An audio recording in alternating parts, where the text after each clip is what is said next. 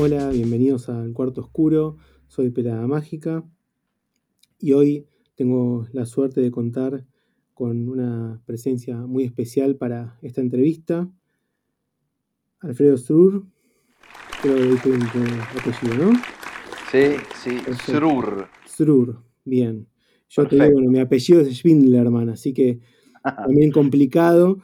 Eh, te quería agradecer la presencia acá. La verdad que eh, acabo de ver eh, la muestra que se realizó y se realiza en Arte por Arte y la verdad que me encantó y, me encanta poder contar con tu presencia y poder difundirla para que todos la puedan ir a, ver. Muchas gracias por la invitación.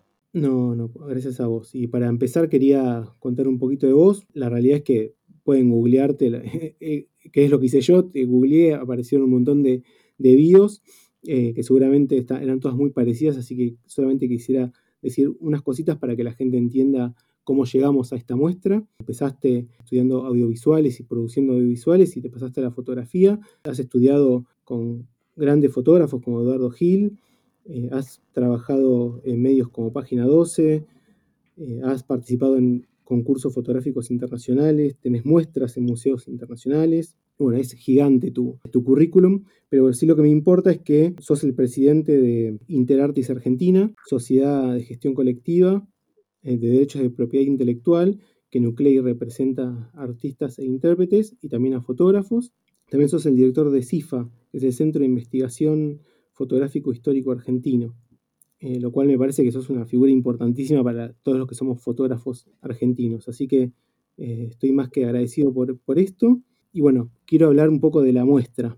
Así, yo te quiero contar a vos y a los oyentes cómo llegué a la muestra, me parece algo genial, porque mm, justo esa semana yo me había decidido a estudiar eh, dirección de fotografía. yo soy médico, hace años que trabajo de médico y hace años que estoy metiéndome en la fotografía y me estoy involucrando mucho más. Y justo decidí eh, estudiar dirección de fotografía y el sábado eh, con mi pareja decidimos salir a pasear a la tarde y yo insistí en, pasar por arte por arte porque era un lugar que yo había ido un montón de veces y siempre estaba cerrado, no sé por qué, por, por verano, vacaciones, nunca pude ir. Y cuando llegué, estabas vos haciendo la guía de, esta, de esta muestra que da la casualidad, por un lado, de que este señor desconocido, Alejandro del Conte, eh, además de ser fotógrafo, era cineasta, lo cual yo lo vi como una señal impresionante de lo que me estaba pasando. Y además estabas vos haciendo la, visita guiada, además con un público que contaba, entre otras personas, con Emilio Casabianca, que es, aparte de ser uno de los mejores laboratoristas del, del país, es el mismo que también hizo la, participó en la muestra. Así que para mí fue algo increíble, fue algo muy especial y bueno, quería que cuentes un poquitito hasta cuándo va a estar la muestra, cuándo se puede visitar. Bueno, y, sumado, eh, sumado esto a que, el, hijo de, Alejandro del Conte, que fue el, que, de alguna manera lo, suplanta como director de la emblemática revista Correo Fotográfico Sudamericano, eh, también eh, fue médico. Mira. Eh, digo, otra, otra señal más de esta, de este, este, este, raíz de, domingo, de, sábado, de sábado. sí, sí, sí, increíble. Yo no, lo podía creer y bueno, la verdad que, eh, digo, más allá que la muestra en sí es increíble que ahora vamos a hablar, pero bueno, todo eso sumó a que para mí fuera, fuera más que especial. La muestra, bueno, dijimos que estaba en, Arte por Arte, eh, se encuentra en La Valleja 1062, ahí a, pocas escasas cuadras de, la Avenida Córdoba, eh, acá en Capital. Eh, la pueden visitar de, hasta el 30 de septiembre. Exacto. Sí, los horarios son de martes a viernes de 14 a 20 y los sábados de 14 a 19 y la entrada es gratuita. Exactamente, exactamente nada, yo lo que, lo que quiero decir, antes de, bueno, que vos nos cuentes un poquito cómo fue armar la muestra, es que a mí me encantó, o sea, la tienen que ver. Eh, me parece que es, eh, es un archivo riquísimo por lo especial que tiene la muestra, además de que las fotos son muy buenas y es muy interesante ver la visión de, eh, de este señor desconocido, que ahora vas a contar un poquito la, la historia. aparte la muestra cuenta también con fotos tuyas, que a mí me parecieron muy buenas también. Eh, en color, formato medio, eh, especialmente una foto eh, que sacaste a un, creo que lo que era un cine, y ahora es un estacionamiento, esa foto me pareció espectacular. Tiene tres pisos la muestra, un montón de fotos, las copias muy buenas, así que tienen que ir a verlo sí o sí, no se lo pueden perder, aparte es gratis, es imperdible. Lo que sí te quería preguntar, Alfredo, era, bueno, ¿cómo, cómo llegaste a conocer este personaje? Si me puedes contar un poquito cómo fue la, investigación que hiciste, todo, todo el trabajo que, tuviste que hacer, que además en plena pandemia, ¿no? Sí, bueno, bueno, te agradezco ahí por la invitación, por la difusión eh, y paso por ahí un, poquito a, hablar de la muestra. Eh, la verdad que, que una muestra así se da muy de vez en cuando, por eso digo, está bueno y, hago todo lo posible, o sea, dentro de mis posibilidades para, difundirla. Una muestra, quizá comparativamente con algo que se ve de modo virtual, llega mucha menos gente, eh, porque hay que estar físicamente para verla y hay que estar en Capital, hay que estar en Buenos Aires, pero la verdad que, eh, está bueno que las personas que, tengan la posibilidad eh, de que si, están cerca de Palermo, si están en Buenos Aires, en Capital, eh, y tienen la posibilidad de ir, vayan, porque, no, no, no es algo de, que se dé muy a menudo, de hecho creo que, creo que es uno de los proyectos más, más difíciles que me tocó en mi vida profesional. sí, ¿por qué? En 25 años de, trabajo, yo creo que este fue uno de los proyectos más, más desafiantes de todo.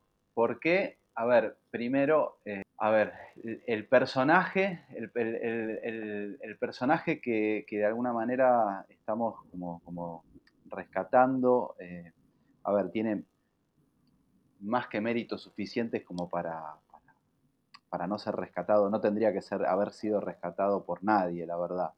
Claro, pero, pero, o sea, porque parecería como que, que nosotros lo rescatamos, o sea, eh, si fuésemos una sociedad más con, mayor cuidado y respeto por, nuestra memoria y por nuestra cultura, digo, eh, la figura de Alejandro del Conte nunca se debería haber rescatado, digamos, sino que debería haber estado en los libros de historia desde hace muchos años atrás, digamos, ¿no?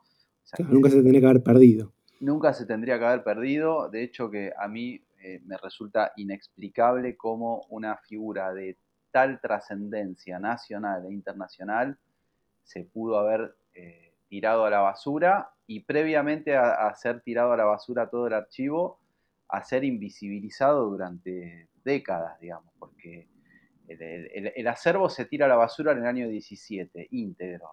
Eh, pero previo al año 17, o sea, Alejandro del Conte muere en 1952 y desde 1952 hasta el 2017, que se tira todo el acervo a la basura, pasaron, digo, nada, pasaron más de medio siglo, ¿no? Y, en 60 o 70 años que transcurrieron desde su muerte hasta ahora, de, de haber sido por ejemplo, el, editor de la revista más importante de América Latina hasta mediados del siglo XX, o sea, Correo Fotográfico Sudamericano, que es la revista que él funda el 24 de agosto de 1921 en Buenos Aires, fue la revista más importante o una de las más importantes y más trascendentales del continente eh, de América Latina, o sea, del continente americano, digamos o sea, eh, de, habla hispana. Cuando sale esta revista en 1921 se publica una vez por semana, una revista en Buenos Aires en esa época dedicada exclusivamente a la fotografía.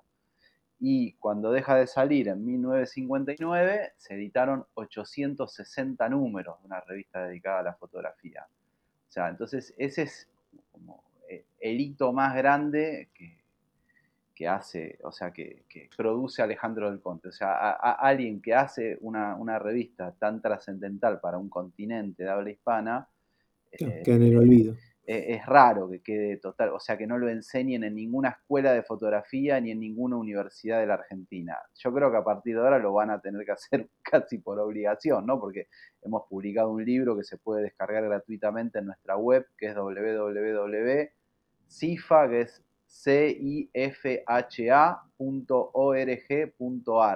Metiéndose en esa página, ese libro se puede descargar gratuitamente y también lo, tenemos a la venta en papel. Digamos. Sí, pero, quiero decir que está buenísimo, la verdad que lo recomiendo, me pareció muy buena calidad y, creo que vale la pena comprarlo. Y es un libro de casi 200 páginas que por primera vez en, la historia de alguna manera compila eh, como de modo integral la obra de este, este pionero, ¿no? Y, con, fotografías, con, investigaciones de, José Antonio Navarrete, que es un investigador y curador internacional, eh, que lo conoció a Del Conte en el Museo de Bellas Artes de Cuba en la década del 80, y después con, otro eje eh, de investigación increíble también de Andrea Cuarterolo y Emiliano Gelisier, que son dos de los exponentes eh, más, más interesantes como investigadores de, del cine mudo argentino, reconstruyendo toda la etapa de Del Conte en Tucumán antes de 1920, del cual no se tenía ningún tipo de conocimiento. Eh, esto sumado a la obra fotográfica de Alejandro Del Conte, que tampoco él publicó estando vivo, eh, de, la cual tampoco había registro, eh, y hay un prólogo de mi autoría que de alguna manera trato como de contar brevemente de qué se trata, comentar estas dos investigaciones, más la obra fotográfica. O sea que me parece que, y, está traducido al inglés, o sea que es un libro bilingüe, ¿no? Así que la, verdad que, eh, estamos muy contentos de haberlo, de haberlo podido hacer y que, bueno, que en definitiva una, una muestra, una exposición, sabemos que es algo que quiere eh, un poco elitista en el sentido de que eh, hay que estar en el lugar y en el espacio para ir a verla y cuando se desmonta es como que nunca pasó y en cambio un libro queda. Entonces, bueno, por un lado tenemos como una muestra que es como un, lujo de ver, eh, pero que son pocas las personas que van a poder acceder porque dura dos meses en un determinado espacio físico, pero por suerte va a quedar un libro para la posteridad en modo virtual y en modo, y en modo físico, ¿no? Que eso, eso, es lo que va Sí, y además no sé cómo lo lograron, pero tiene un precio súper accesible y la verdad tener semejante eh, obra por ese precio que casi te diría que como vale lo que vale comprar una pizza y media. Así que eh, eh, no sé cómo lo lograron, pero la verdad que, es súper accesible, así que hay, que hay que comprarlo. Es más, yo lo voy a comprar porque me encantó. Bueno, y, entonces de alguna manera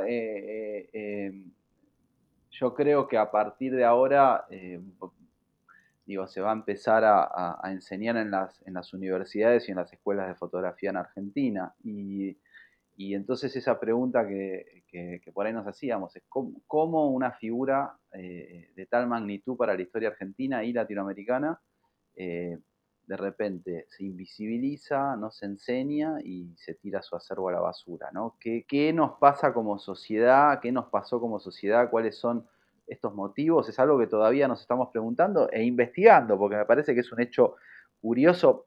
Digo, esto va más allá de echar culpas a nadie, ¿no? O sea, esto no se trata de decir, no, pero esto es porque, no, bueno, nada, obviamente que, no hay políticas eh, eh, de conservación del patrimonio en Argentina, no hay políticas tampoco eh, de, de protección de los autores fotográficos, o sea, tenemos la menor protección de la obra fotográfica en todo el mundo, no tenemos eh, una asociación de gestión colectiva funcionando, eh, eh, la, obra fotográfica no es considerada obra de arte a la hora de exportarla a otros países y tampoco hay políticas, sí, como, como decíamos, ¿no? de, conservación o de fomento de la conservación del patrimonio. Todo eso sumado a, otros factores que me parece que, le va a tocar a las nuevas generaciones y, y a la nuestra seguir investigando, ¿Qué, nos pasa como sociedad de que por ahí repetimos constantemente la, historia que escriben desde otros lugares más, más lejanos, que se han preocupado por, conservar su historia, por difundirla, por, promocionarla, y, nosotros repetimos por ahí como loritos eh, esas historias de tierras lejanas, sin prestar atención a lo que, a lo que pasa acá y, casi eh, muchas veces despreciando nuestra propia historia, ¿no? Desde, eh, eh, es, algo realmente muy, muy, muy, muy notable. También yo creo que, el hecho de que es un país que, quizás se encuentra como, como, algo alejado de, los principales puntos de producción o del primer mundo, eso también dificulta. O sea, un artista argentino eh, para, poder triunfar en, países más desarrollados es, es como es muy difícil, la verdad, para, para, para, para un artista argentino poder, poder vivir de su obra, poder producir. Eh, es, es realmente un, cuento chino, ¿no? Eh, claro, y, me imagino lo que debe ser para vos, te dedicas a esto y estás tratando de generar una conservación del material, de proteger los derechos, lo que debe ser para vos trabajar casi a pulmón, me imagino, con el poco archivo que hay o lo, poco organizado que están las cosas acá en la Argentina. No, muy difícil, es, realmente, es realmente muy difícil, es también eh,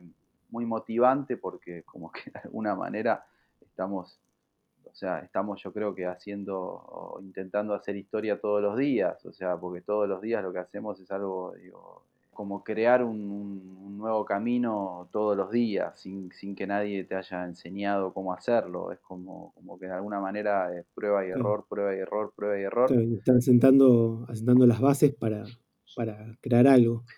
Sí, sí, yo creo que humildemente eso es lo que, lo que, intentamos hacer y lo que venimos haciendo hace más o menos 10 años, pero también a partir de, una necesidad real como artista también, como investigador, como Sí, a mí, particularmente como, argentino me da orgullo ver obras de otros argentinos tan importantes. Ya volviendo a Del Conte, ¿no? Eh, eh, sí. Eh, o sea, además de haber hecho esa, revista Correo Fotográfico Sudamericano, eh, porque imagínate, si, si, a un personaje como Del Conte lo, olvidan y lo tiran a la basura, ¿qué, nos espera? O sea, ¿qué nos espera? ¿Qué nos espera al resto, digamos, ¿no? Eh, entonces, eh, porque no es solo también Del Conte, sino, digo, toda una serie de, de grandes próceres, o sea, nosotros también rescatamos de alguna manera el, archivo de Harry Grant Olds, que fue quizá también el fotógrafo más, más, destacable de principios del siglo XX, de, hecho que es, mi favorito de, principios del siglo XX, pero además tuvo también una trascendencia internacional. Eh, un fotógrafo norteamericano que llegó a la Argentina en el 1900 y que, y que fue el fotógrafo más destacado de los primeros 5 o 10 años de la Argentina, sin ninguna duda. O sea, mayoría de las fotografías que circulaban en el mundo generando como una especie de, consciente o de consciente colectivo de la, del imaginario argentino fueron gracias a las fotografías de, de se imprimían como postales y que circulaban en los libros en los libros principales de Inglaterra, de, de Estados Unidos, o sea, eh, postales en todo el mundo que se consumían con las imágenes que Olds hacía de Argentina, eh, ese archivo casi también termina en la basura, por, poco. Eh, eh, entonces, de alguna manera, bueno, Alejandro del Conte, además de haber hecho esta revista histórica para, América Latina, filmó la primer película, o sea, se le atribuye la realización de la, del primer film hecho afuera de Buenos Aires, en, la historia del cine argentino, o sea, en 1916 en Tucumán, eh, eh, eh, la filmación de, los festejos del, centenario tucumano en 1916. funda la primer revista dedicada al cine en el norte argentino, Film Gráfico, 1917. forma, forma parte de la, de la redacción periodística de la revista Pebete 1915, 1914, 12, no me acuerdo. Eh, eh, Terrible de lo que hizo. Y dirige una de las primeras películas del cine sonoro argentino en 1932, La Barra de Taponazo. Todo esto además de haber eh, fundado la revista más importante de, de, habla hispana, hasta mediados del siglo XX. O sea, estamos realmente hablando de un pionero sin, sin, sin exagerar. Claro, eh, totalmente. Y después, bueno, nada, eh, de alguna manera eh, yo, yo prácticamente tampoco lo conocía. O sea, de claro, Eso que te quería preguntar, Alfredo, o sea, este, este personaje que había sido olvidado, ¿cómo es que vos te encontrás con él? Bueno, había, yo, yo tenía algunos amigos anticuarios en San Telmo y de alguna manera tengo cierto, cierta fascinación por, el negativo fotográfico. O sea, a mí, a mí me, el, negativo fotográfico eh, quizá viene de,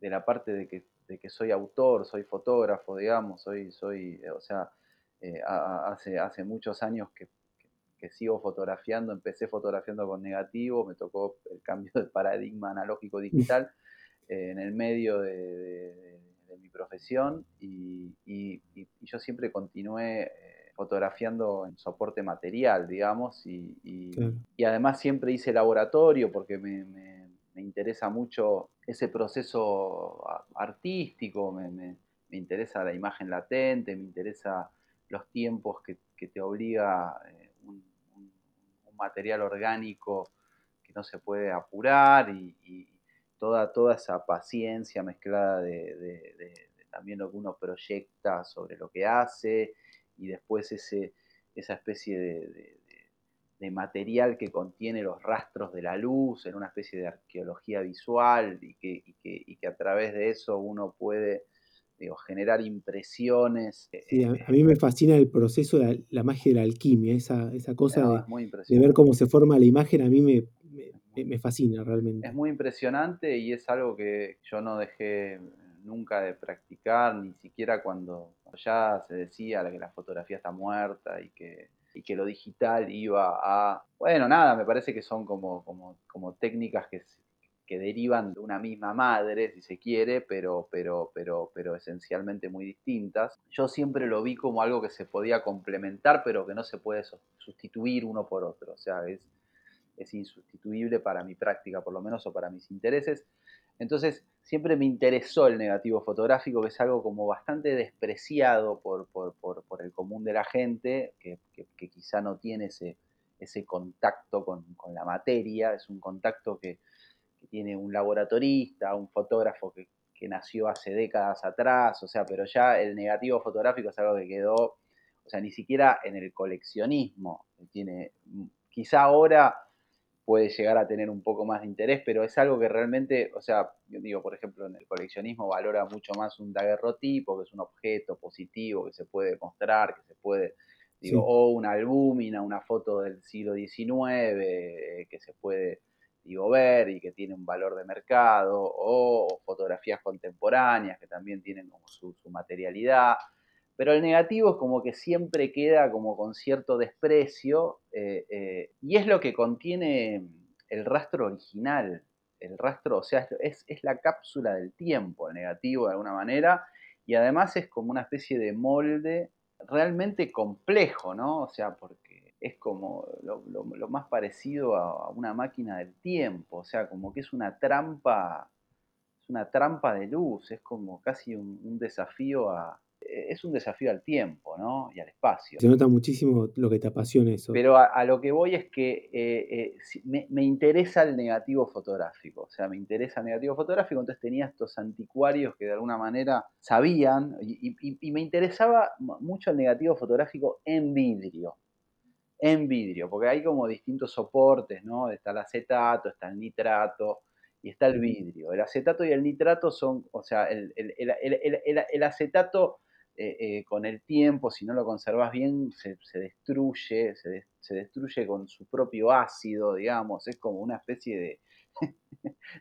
no sé, de, vómito, de vómito que se, que se hace, que se, autodestruye. El nitrato se puede prender fuego porque, porque tiene pólvora, o sea, en cambio el vidrio, eh, si lo tiras al piso se hace polvo, se hace arena, pero si no lo tirás, o sea, si no se destruye, digo, lo dejas en una terraza 50 años bajo el sol y, algo va a quedar. O sea, es algo eh, como eh, realmente sorprendente. Entonces, me, me, interesaba mucho el negativo de vidrio, me llaman estos anticuarios, me llama uno particularmente y me dice, che, mirá, tengo unos negativos de vidrio, venía a verlos. Y los voy a ver y me dice, mirá, eh, vinieron estos negativos con estas cartas de un tal Alejandro del Conte. Yo no sabía bien quién era Alejandro del Conte, la verdad. O sea, eh, eh, por más de que había tenido ciertas,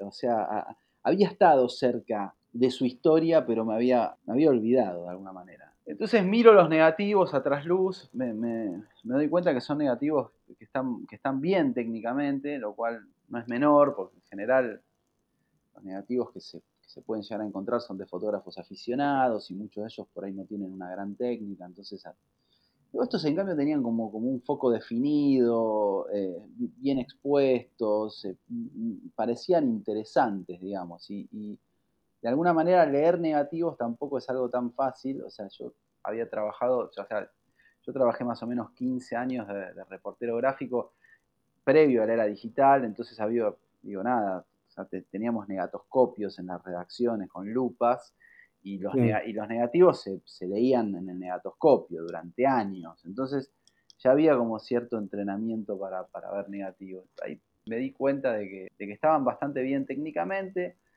Me acuerdo que, que, lo compré, que compré esos negativos en ese momento. Digo, que era prácticamente nada. O sea, estaban a un paso de ser tirados de vuelta a la basura, porque no, no, no, no, no, no no es que le interesaban a, demasiadas personas. Y, y, al día siguiente me llama otro coleccionista, eh, coleccionista no, anticuario, y me dice, tengo unos negativos de vidrio. Venía a verlos. Bueno, los voy a ver y veo que en las cajas que tienen esos negativos, tienen la misma inscripción que la caja del anticuario del día anterior, o sea, la misma letra, digamos. O sea que ahí, ahí mismo me di cuenta que era un mismo archivo que se estaba, es lo que sucede cuando se tira algo a la basura, en general eh, eh, hay cartoneros que, saben que eso tiene un valor, que lo agarran eh, y que después pasará, o sea, o van directamente a anticuarios que conocen o hay como una segunda escala donde hay otra persona que los lleva a distintos anticuarios. O sea, pero hay como una especie de, circuito, digamos. o sea, o lo había, o lo hay, no sé, pero en ese momento lo había. Em, me, di cuenta que era un mismo archivo y ahí llamé a un, a un amigo eh, investigador, le, dije el nombre de Alejandro del Conte y, él lo reconoció y Alejandro del Conte había sido estudiado mucho por Juan Gómez, que fue un investigador que ya falleció, que durante mucho tiempo fue a la que era su, sede, su casa, a donde funcionaba Correo Fotográfico Sudamericano. Entonces, ahí sacamos la, conclusión de que probablemente estén tirando todo el archivo a la basura. Y ahí fue que, eh, investigando y siguiendo los rastros de esa, de esa pista, me enteré que efectivamente eh, ya habían tirado prácticamente toda la basura y bueno, se pudo rescatar algo, algo más en esa investigación, pero que la gran, gran parte ya, ya había sido, ya había, se habían vaciado volquetes y volquetes de todo el archivo de correos fotográficos. Ahí debe haber un montón de cosas que ni siquiera nos imaginamos. De hecho, hoy, este jueves, vamos a dar una charla que me resulta muy interesante con, con una investigadora brasilera que se llama Priscila Mirás, que hizo una, gran investigación acerca del, foto, del fotocine Club Bandeirante en Brasil, eh, que fue quizá el, el fotoclub más importante de la historia de nuestro continente, se creó en 1939, si no me equivoco, del cual Alejandro del Conte fue como un asiduo colaborador y que de alguna manera el Fotocine Club Bandeirante tenía una publicación que se llama, o sea, que es el boletín del, del Fotocine Club Bandeirante, que comienza con la creación de este, este fotoclub y que ya en el primer número estaba mencionado Alejandro del Conte y Correo Fotográfico Sudamericano, y que es una publicación que de alguna manera reemplazan el tiempo a correo fotográfico sudamericano. Es algo muy, muy, muy extraño porque correo fotográfico dura hasta, hasta el 59, o sea que hay 20 años que se comparten las dos publicaciones, pero cuando deja de existir correo, el, fotocine, el boletín del Fotocine Club Bandeirantes continúa hasta la década del 80. Entonces, de alguna manera, el correo fotográfico sudamericano y el boletín del Fotocine Club Bandeirante fueron las dos publicaciones más importantes de fotografía fotoclubista en la historia del continente americano, ¿no? O sea, una de las dos publicaciones más importantes. También, también México tuvo publicaciones importantes. Hay, hay todavía mucho por descubrir. Entonces, bueno, hablando con, con Priscila hoy, ella, ella me contaba que tampoco quedan prácticamente ejemplares, salvo una colección, una gran colección que está ahora accesible online del, del Bandeirantes, del boletín del Bandeirantes, pero que, pero que tampoco, que a pesar de haber salido durante 50, 70 años esa revista, o sea, ese boletín, eh, no quedan ejemplares, lo mismo que Correo Fotográfico Sudamericano.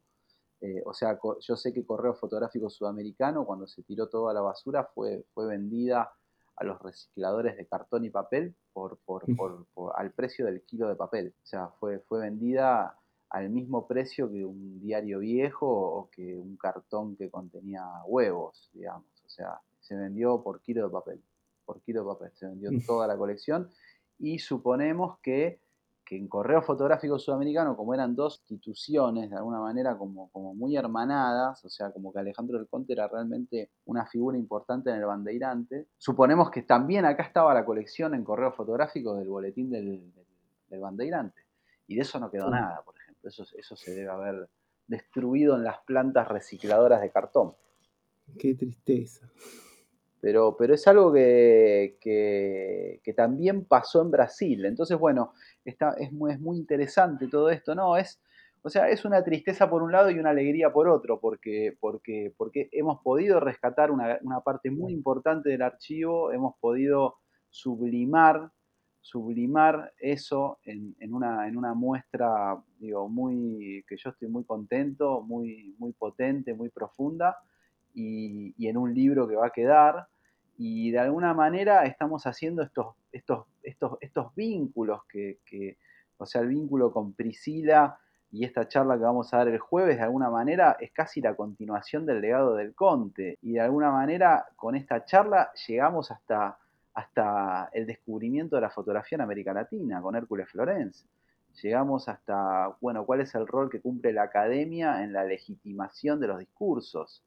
Eh, llegamos a qué rol cumplen las instituciones norteamericanas también en, en, lo que se sabe hoy de cómo fue la historia de la fotografía en el mundo, y qué papel jugamos nosotros, y qué papel jugó Brasil, y cómo fue el desarrollo del arte fotográfico, y cuáles son las tensiones estéticas que hay adentro del fotoclubismo, y, y cuál es el rol que tuvo la mujer también en, el fotoclubismo y, cómo llegamos a donde estamos, quiénes han escrito la historia, quiénes no han podido todavía escribir la historia, digo, y qué importancia tiene que cada protagonista de la historia pueda dar su versión de los hechos y no ser contada por, quienes han tenido eh, los recursos y la inteligencia de invertir en, contar la historia, ¿viste? O sea, o sea que, de alguna manera eh, eh, este descubrimiento, entre comillas, del acervo del Conte en, la basura ha, direccionado las luces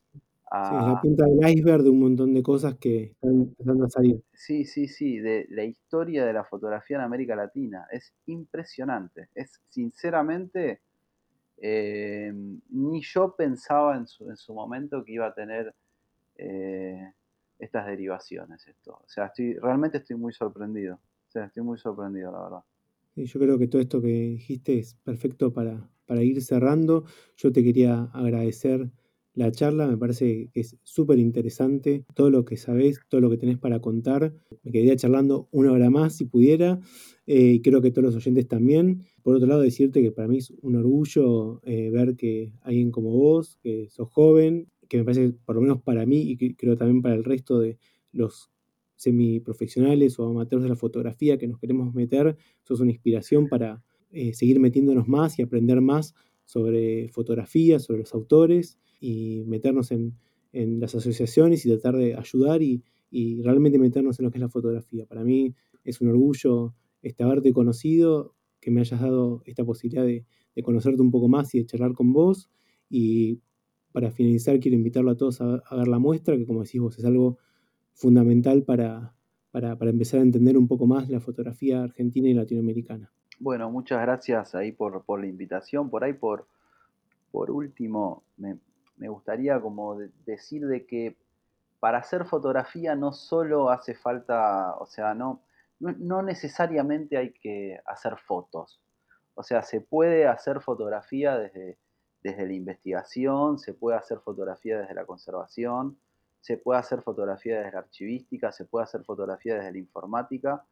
Creo que, que justamente la fotografía eh, tiene la enorme cualidad, quizá más que ninguna otra disciplina, de alojar en su técnica eh, las más variadas disciplinas que la pueden cruzar, que la pueden cuestionar, que la pueden enriquecer, que la pueden fomentar, que la pueden complementar. O sea, entonces yo, y, realmente hace falta que más personas se preocupen en otros aspectos de la fotografía, no solamente en, la toma fotográfica. Por ejemplo, no hay, sinceramente, no, no, no hay instituciones que enseñen eh, prácticamente archivística, que es algo fundamental para, para el desarrollo de la fotografía. O sea, la conservación también es algo que está muy atrasado. La informática es algo dentro de la fotografía que está muy atrasado. O sea, entonces está bueno, digo, y, también tener una conciencia, me parece como tener una generosidad intelectual, que es algo que muchas veces eh, hay como cierta falencia. O sea, está bueno revisar los roles de las instituciones que legitiman el discurso acá en la Argentina. Está bueno que haya una, una generosidad de parte de quienes practicamos y de quienes practican, digo, las artes y en especial la fotografía, como, como que, como de, apertura, ¿no? Como no siempre de, por ahí de, tirar para, para, la quinta propia, ¿no? Que es algo que también me parece que, ha embarrado la cancha y, y, no ha permitido un crecimiento más, más orgánico, digamos, ¿no? Entonces hace falta como una grandeza intelectual y una, y una práctica multidisciplinaria dentro, eh, en el seno de esta, de esta técnica, ¿no? Eso, eso solo. Sí, sí, sí, sí. Hermosa reflexión y te agradezco por, por compartirla con nosotros. Así que te despido, Alfredo. Muchas gracias por esta charla. Bueno, muchas gracias, eh, muchas gracias y, un abrazo. Muchas gracias por haber llegado hasta el final. Me despido. Por favor, no se olviden de seguirme en las redes peladamagica.com, mi página web, en Instagram arroba peladamágica